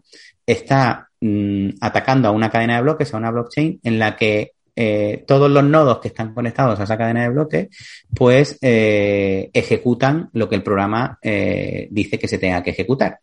De esta manera te permite a ti crear todo tipo de, de aplicaciones descentralizadas, sin necesidad de pedir permiso para tener que utilizarlas, sin necesidad de tener que registrarte con tu correo electrónico con tu nombre, sin necesidad de, de tener en cuenta dónde estás viviendo tú, mm, sin, sin, fronteras de ningún tipo y con una total libertad eh, para que el usuario que quiera utilizarlas las pueda utilizar. Es un código que se ejecuta de manera eh, inmutable. Una vez que lo tienes eh, subido el código a la, a, lo que es la red de Ethereum, pues como las transacciones dentro de una cadena de bloques no se pueden eh, modificar, pues las aplicaciones que se estén ejecutando, eh, pues tampoco se pueden eh, parar, son imparables. esta red de Ethereum lo que permitió es em, generar estos programitas informáticos que se le conoce con el nombre de Smart Contract, eh, cuya traducción es contrato inteligente, pero realmente ni es un contrato ni es inteligente, simplemente un código que ejecuta. Un buen nombre, bien, bien, elegido el, Sí, bueno, porque al final es ejecutar una serie de acciones de manera codificada previamente y que permiten mm, realmente programar el dinero, o sea, darle lógica de programación a, la ejecución de las transacciones. ¿vale? Eh, las primeras aplicaciones descentralizadas que han ido saliendo o que fueron saliendo estaban muy vinculadas a, temas financieros precisamente porque Bitcoin inicialmente se, eh, se, comenzó como algo relacionado con la finanza, el poder transmitir ese valor digital.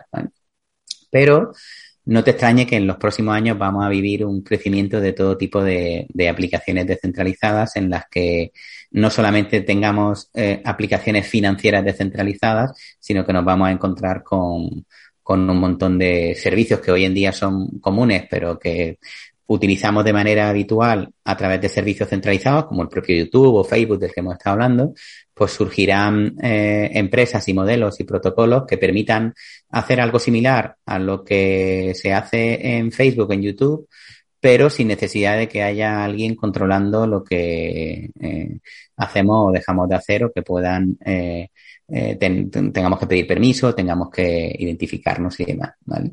Entonces, estas primeras aplicaciones financieras descentralizadas lo que te permiten a ti es llevar a cabo todo lo que tú puedas llevar a cabo en el mundo financiero tradicional, pero sin necesidad de eh, depender de una entidad centralizada. ¿vale? Entonces, ¿qué cosas podemos hacer en el mundo financiero tradicional? Pues desde el simple hecho de ir al banco a depositar nuestro dinero a cambio de un tipo de interés, decir, oye, mmm, yo, cuando me sobran 10.000 euros, en lugar de tenerlo debajo del colchón, voy y lo meto en el banco, lo que estoy es prestándole mi dinero en el banco, depositándolo en el banco a cambio de un tipo de interés. Que ahora el tipo de interés sea 0%, pues, pues bueno, pues lo que es. Pues yo se lo presto y el banco luego con ese dinero lo utiliza para darle prestado a alguien que esté pidiendo un préstamo, etcétera, etcétera. Bueno, pues eso mismo, por ejemplo, lo puedes hacer en el mundo de las finanzas descentralizadas. Y no hay ni un BBVA, ni un Santander, ni ningún tipo de banco. Hay protocolos informáticos. Ahora, en lugar de tener que confiar en una empresa tercera, lo que tienes que confiar es en la tecnología. Entonces, estos protocolos informáticos, la mayor parte de ellos inicialmente estaban construidos bajo la red de Ethereum o sobre el paraguas de la red de Ethereum, esta de la que hemos hablado, permiten, como es código de programación y además es código abierto, tú puedes ver, cualquier programador, cualquier persona puede ver eh, lo que está haciendo el código Yo no puedo ver el código del, del, buscador de Google para ver por qué posiciona mejor a una empresa que a otras. En un, en un eh, buscador descentralizado, yo sí voy a poder ver cuál es la lógica eh, que utiliza ese buscador para priorizar los resultados de búsqueda en, en dicho buscador. ¿no? Bueno, pues en el caso de, de, de, cualquier protocolo que tenga relación con las finanzas, por ejemplo, un, banco que te permite, un protocolo que te permite a ti depositar dinero y recibir un interés a cambio y con ese dinero que has depositado vas a poder también pedir prestado dinero. ¿vale? Bueno, pues todo eso es de código abierto. Puedo ver que realmente lo que hace ese smart contract, ese contrato inteligente, ese trozo de código, es lo que se supone que tiene que hacer.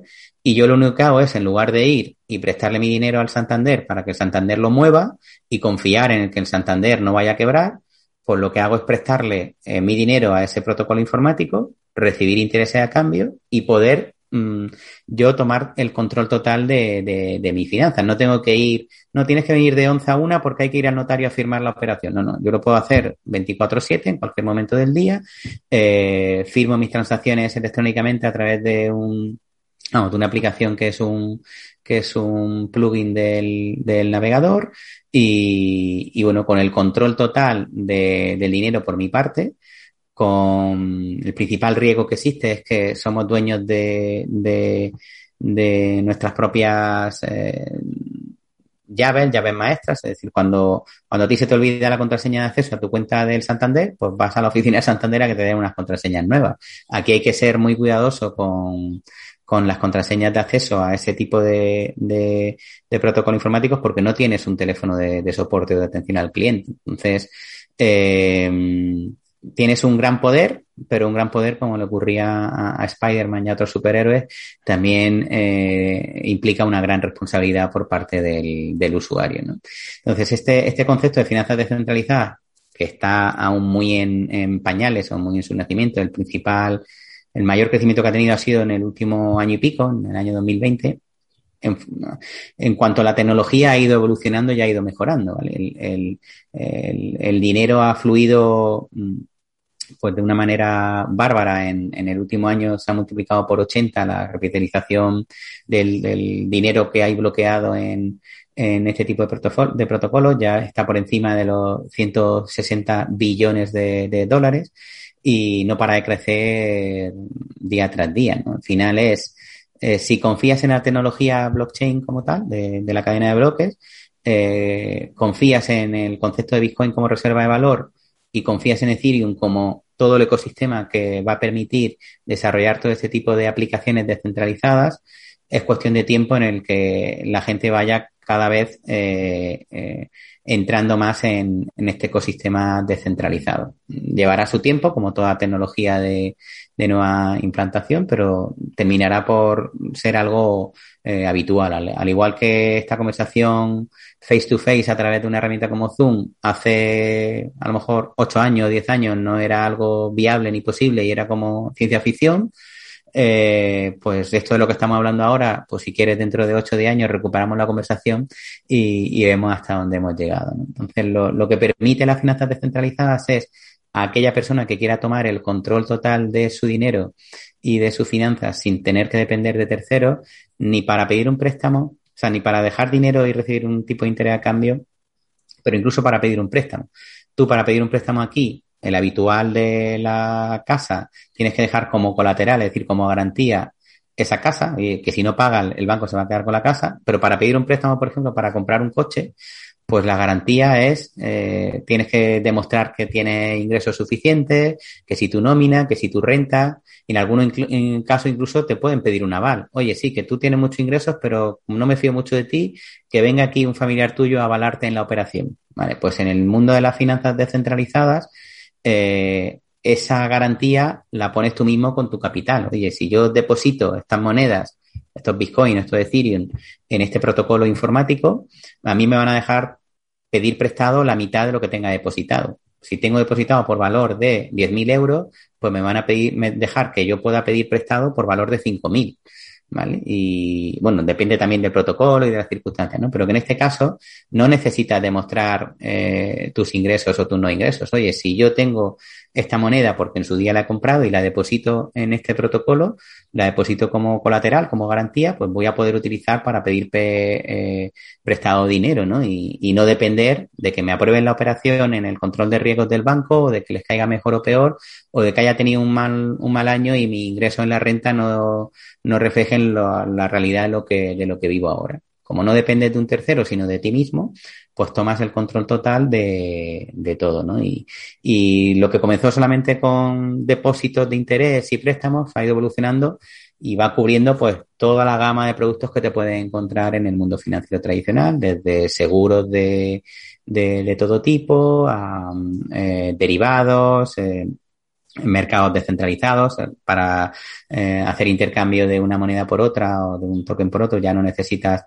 tener un, un mercado centralizado. Oye, yo quiero comprar acciones de Amazon, pues tengo que abrir una cuenta en un broker para poder comprarlas, etcétera. Bueno, pues todo eso lo puedes hacer también dentro del mundo financiero descentralizado sin necesidad de pedir permiso a nadie, sin necesidad de, de estar pendiente a ver cuándo van a abrir la, la, la oficina para poder pasarte, ni, ni nada. Eso es algo a lo mejor muy disruptivo, complicado de, de visualizar y, y, mucho más de entender en una conversación de una hora eh, de una hora y pico, pero espero que al menos se haya podido entender cuál es el concepto detrás de la, de las finanzas descentralizadas. Sí, sí, vamos, yo, yo creo que sí. Al final todo surge de Bitcoin, se crea otra cadena paralela que puede ser Ethereum y dentro de Ethereum se crean un montón de proyectos que hacen diferentes eh, funciones descentralizadas. Y luego se complica un poco más porque cada una de esas aplicaciones crea su propio token.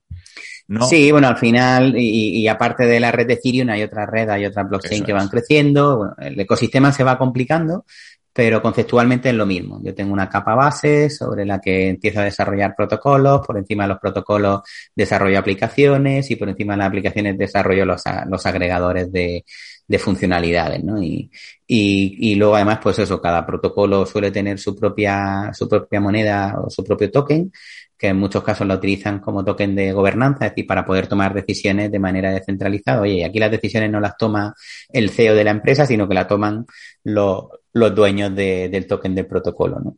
En cierto modo, lo que se ha hecho es eh, cambiar la, el, el, el, valor que está detrás del protocolo de la tecnología. Pues originalmente en el, en el mundo 2.0, por así decirlo, en el mundo de Internet, se ha quedado siempre en, en la capa de, de, la empresa que utiliza la, la, tecnología. Por ejemplo, la tecnología que utilizamos para el envío de correo electrónico, el protocolo SMTP, pues probablemente nadie conozca quién es su creador y su creador no se ha hecho rico ni nada. Y sin embargo, Google o Hotmail o cualquier empresa que se dedique a enviar correo electrónico se ha hecho de oro entre otras muchas cosas, por hacer uso de esa tecnología, de ese protocolo. Pues lo que se propone en el mundo de la descentralización de, de la blockchain y de la y de y de todo esto de lo que estamos hablando es que el valor resida en el protocolo y si tú eres dueño del protocolo a través de la compra del token de ese protocolo, pues que si ese protocolo crece mucho en valor, pues los que han confiado en el protocolo como usuarios y como eh, holders eh, inversores dentro de su, de su token, pues que se vean beneficiados también por el crecimiento de, del valor del protocolo, ¿vale? Al final, eh, un protocolo de este tipo que realmente es útil y que aporta valor y que da soluciones a, a, aspectos y a situaciones del, de, del, día a día y que están condenados a, a, crecer por, porque la adopción cada día será mayor, eh, es un protocolo que, o sea, eh, el valor que puede llegar a tener ese protocolo es increíblemente alto, ¿no? Porque no se diluye, no, no, es que aquí el dueño es la empresa que ha desarrollado aplicaciones sobre ese protocolo. No, no. Aquí tú eres el dueño porque eres dueño del protocolo eh, con los tokens de los que, de los que dispongan, ¿no? Y, bueno, para los que nos gusta todo esto de que vive y deja vivir, pues eh, todo el tema de, de la descentralización es, eh, no solamente se apoya porque porque sea un firme defensor de esa liberalización de, de y descentralización de, del uso de los servicios, sino porque además confías plenamente en que el camino hacia donde tiene que dirigirse toda la parte, todo el, no solamente el sistema financiero, como he dicho antes, sino muchas otras aplicaciones a futuro, eh, sí o sí va a ir a, hacia la descentralización total. Y tenemos algún ejemplo también en aplicaciones ya en navegadores como el de Brave, que es un navegador basado en la misma tecnología que Chrome, eh, que, Google Chrome, pero es un navegador en el que no te sale ningún tipo de anuncio y solamente si tú quieres recibir anuncios te van a pagar con la moneda de, ese navegador que es el que es el ¿no? Bueno, pues es una manera, oye, ¿por qué tú vas a tener que, por navegar, tener que, por navegar en, en, una página, te vas a tener que tragar toda la mm, eh, publicidad que te ofrezcan las páginas en las que estés navegando si realmente tú eres el, el, usuario y el que deberías de estar recibiendo esa eh, contraprestación a cambio del tiempo que estás dedicando viendo esos anuncios, ¿no? Bueno, pues tipo, aspectos de ese tipo ah, son probablemente muchas ideas que a día de hoy no, no las veamos, no seamos capaces de verlas, pero que pasado el tiempo diremos, ah, pues mira, esto se ha conseguido gracias a que nació esto, eh, nació Bitcoin primero, luego Ethereum, la descentralización, las cadenas de bloques, las aplicaciones descentralizadas, los smart contracts, etcétera, etcétera, etcétera. Vale, vale, pues muy interesante, vamos. Eh, es un mundo realmente apasionante y yo creo que la gracia también es que lo estamos pillando muy incipientemente, ¿no? O sea, digamos muy, muy al principio. Entonces. Sí, bueno, habrá quien lo sepa ver y quiera desde el momento cero mm, ser parte de, este ecosistema y habrá otros que no creerán en, en ello. O sea, al final esto eh, habrá quien siga pensando que esto es todo un, fraude o, o de todo saber, ¿no? Pero lo positivo para los que lo estamos viviendo desde el principio es eso, lo estamos viendo el nacimiento de un nuevo ecosistema financiero y, y es bonito vivirlo. Muy dinámico, muy cambiante y, y, tienes que tener la mente muy abierta también para, para entenderlo. Eh, te, te, puede llegar a explotar la cabeza con la cantidad de, de cosas que se pueden hacer, pero, pero bueno, como, como me preguntabas cuál era la evolución después de eh, los fondos indexados, pues bueno, primero Cristo y luego después de Cristo eh, eh DeFi, ¿no? Las finanzas descentralizadas. Sí. Vale, vale. Ya casi para terminar, Pepe, porque bueno, se nos está alargando, no quiero tenerte aquí toda la mañana. Yo estaría encantado, pero, pero no, no es lo que hemos acordado. Así que ya casi para terminar, sí que me gustaría que nos cuentes algunos errores frecuentes a la hora de invertir y con eso ya vamos cerrando el, episodio. Bueno, para mí el principal error es no, no, no ser consciente del riesgo que se toma a la hora de invertir. Em, cuando tomamos la decisión de invertir, siempre y cuando no hayamos cometido el error de no planificar lo que podemos llegar a, invertir, que, ese es otro, ¿no? Mucha gente se pone a invertir sin ni siquiera tener hechos los deberes de esa planificación del gasto, ese saber cuánto es lo que quiero, barra puedo eh, ahorrar y demás, ¿no? Pero cuando ya te pones a invertir como tal, vamos a dar por hecho de que todo, toda la parte anterior la has hecho, mucha gente pasa por alto eh, la parte del análisis de, de, esa incertidumbre, de ese riesgo, ¿no? De, y se centra solamente en la rentabilidad. ¿vale? Y, y ocurre también incluso en el tema de, de los fondos indexados, ¿no? Porque mucha gente, como decía antes, mucha gente piensa que esto de invertir en los fondos indexados ya es como el santo grial. ¿eh? Yo aquí pongo mi dinero y esto va a crecer solo y punto, ¿no? Y encima se ha visto agraviado con el hecho de que desde que son más conocidos en España y han surgido eh, empresas y servicios que ofrecen eh, y facilitan el acceso a, a, este tipo de productos de, de, fondos indexados y demás, lo único que ha hecho eh, eh, los índices sobre los que se aplican este tipo de productos es crecer.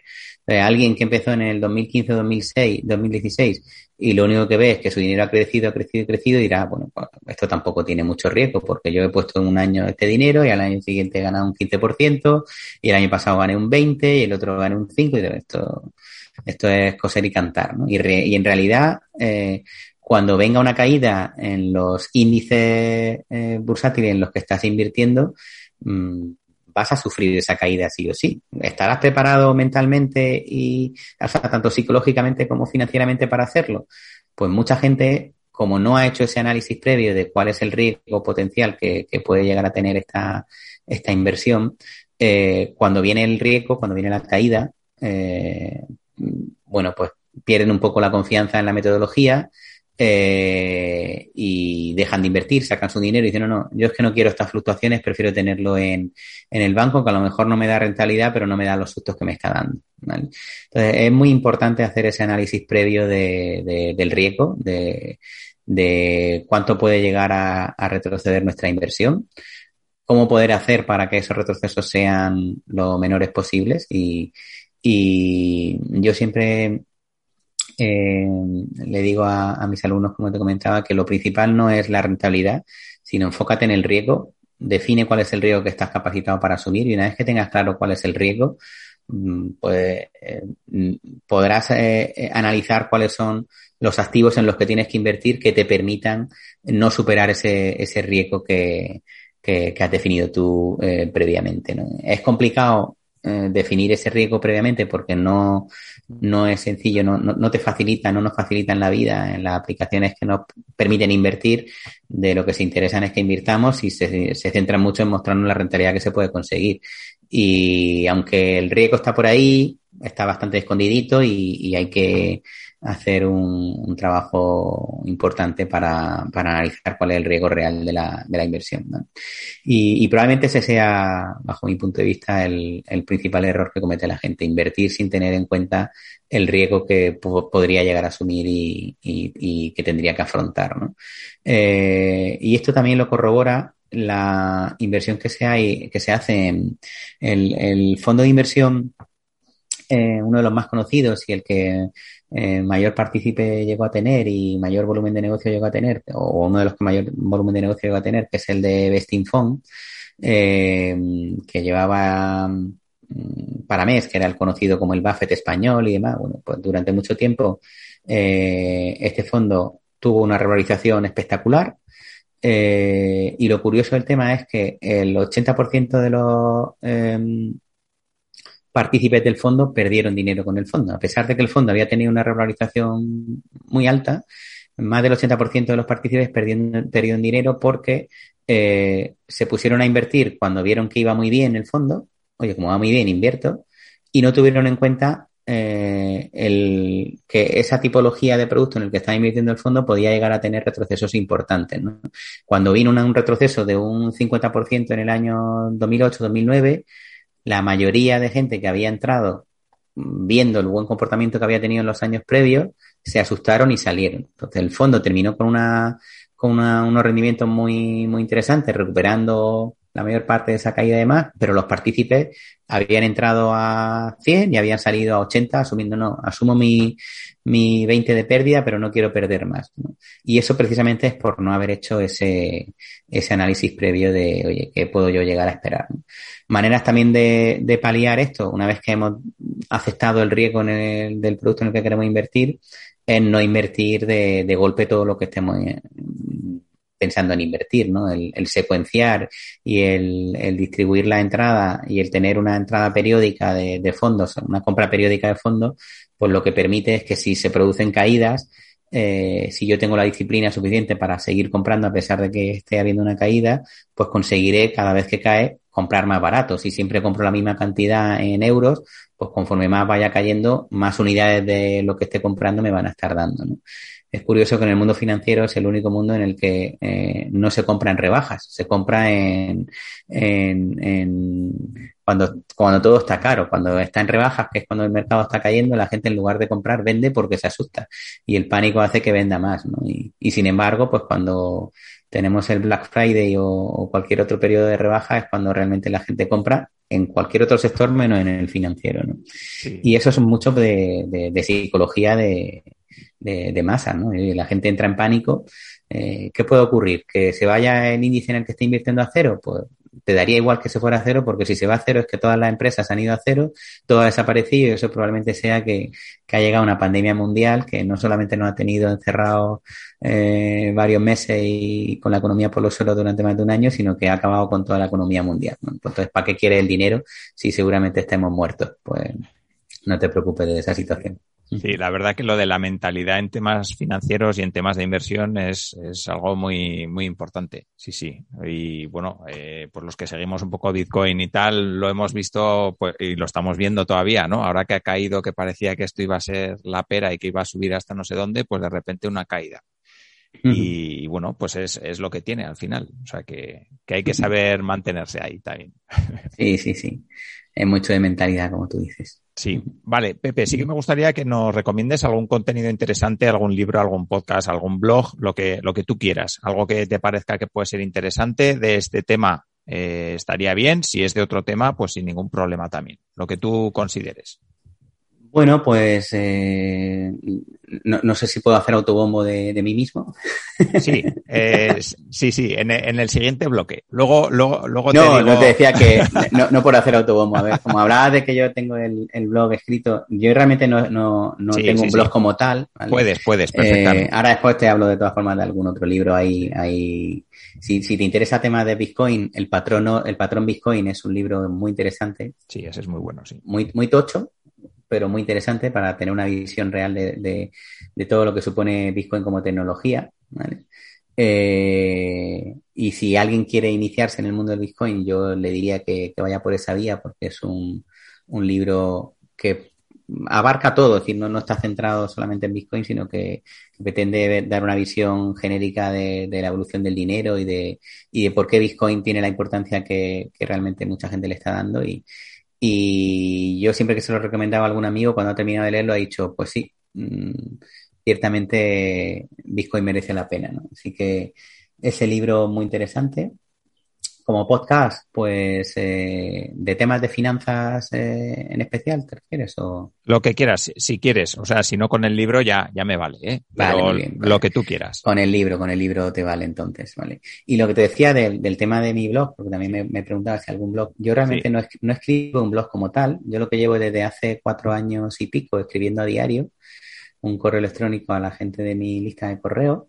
y, y el verano pasado que que tuve más tiempo para poner un poco en orden todos los artículos que había estado escribiendo y demás, pues me decidí subir unos cuantos artículos, que no son muchos, pues fueron 100, ciento y pico los que subí, eh, de artículos que había estado escribiendo en, el, en mi correo diario, los subí al blog como si fuesen artículos del blog, pero que, que si entras a, al blog y lo ves, dices, oye, este hombre de septiembre del año pasado no escribe. No, no, es que desde septiembre del año pasado dejé de subir los, los contenidos porque yo escribo a diario un, un, correo electrónico a mi lista de correo.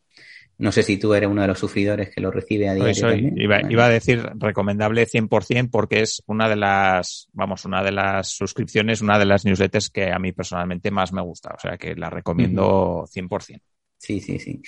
Y, y, nada, quien quiera suscribirse, pues es en soypepediaz.com. Ahí te suscribes eh, para recibir el método de los cinco minutos, que es un, bueno, es una, un,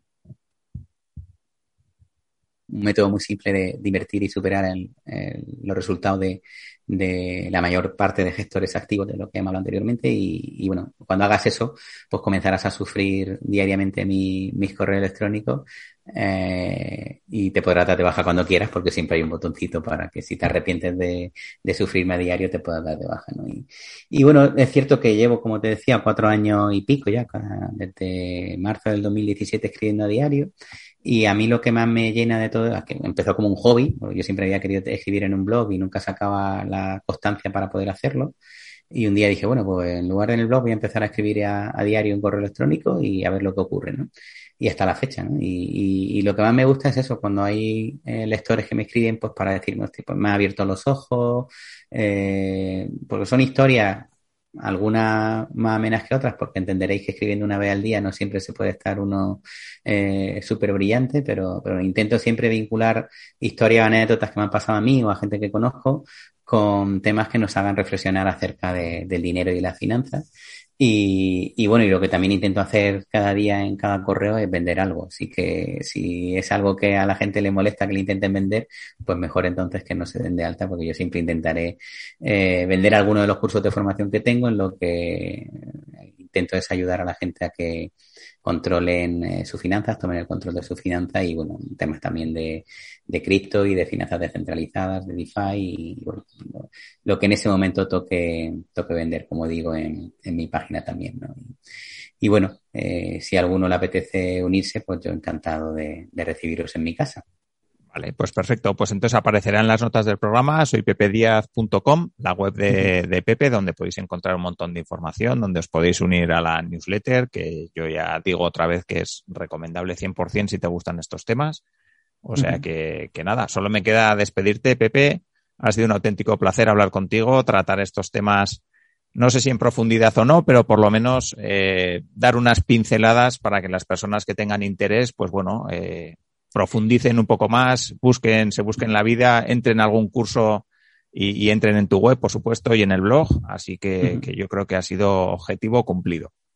Pues el placer ha sido mío. Espero no haber sido excesivamente técnico para que eh, se pueda comprender lo mejor posible unos conceptos tan eh, complicados y distintos de entender eh, cómo, cómo, son todos los temas cripto y de y del ecosistema de, de, las finanzas descentralizadas, pero espero haber aportado mi granito de arena y como digo, que como dices, que si la gente siente mayor interés, pues que hay infinidad de recursos ahí fuera para, para poder formarse y, y, lo principal es eso, que, que, se lea mucho, que se forme mucho y que cada uno haga su propio análisis, no se deje nunca influenciar ni por lo que diga Alfonso, ni por lo que diga Pepe, ni por lo que diga el, tu amigo el banquero, ¿no? Y que lo mejor que puede hacer uno es coger ese, ese conocimiento propio y tomar sus propias decisiones de inversión. Y, nada, un placer estar aquí con, contigo y con tus oyentes hoy y, nada, muchas gracias nuevamente por, por tu invitación y por tu tiempo. Vale, pues muy bien, pues hasta aquí la entrevista de hoy. Espero que os haya gustado y lo de siempre. Recordad que si queréis más formación sobre finanzas, Pepe tiene un blog interesante. Si queréis formación sobre emprendimiento, Lean Startup y algo de marketing online, pues en innocabi.com también podéis encontrar toda esa ayuda que os ayudará a lanzar vuestro proyecto. Así que muchísimas gracias, Pepe. Muchísimas gracias a todos los que habéis aguantado hasta aquí y nos vemos en el siguiente episodio. Un saludo. Si quieres avanzar con tu startup, empresa o proyecto emprendedor, en Innocabi encontrarás la información que te ayudará a conseguirlo. www.innocabi.com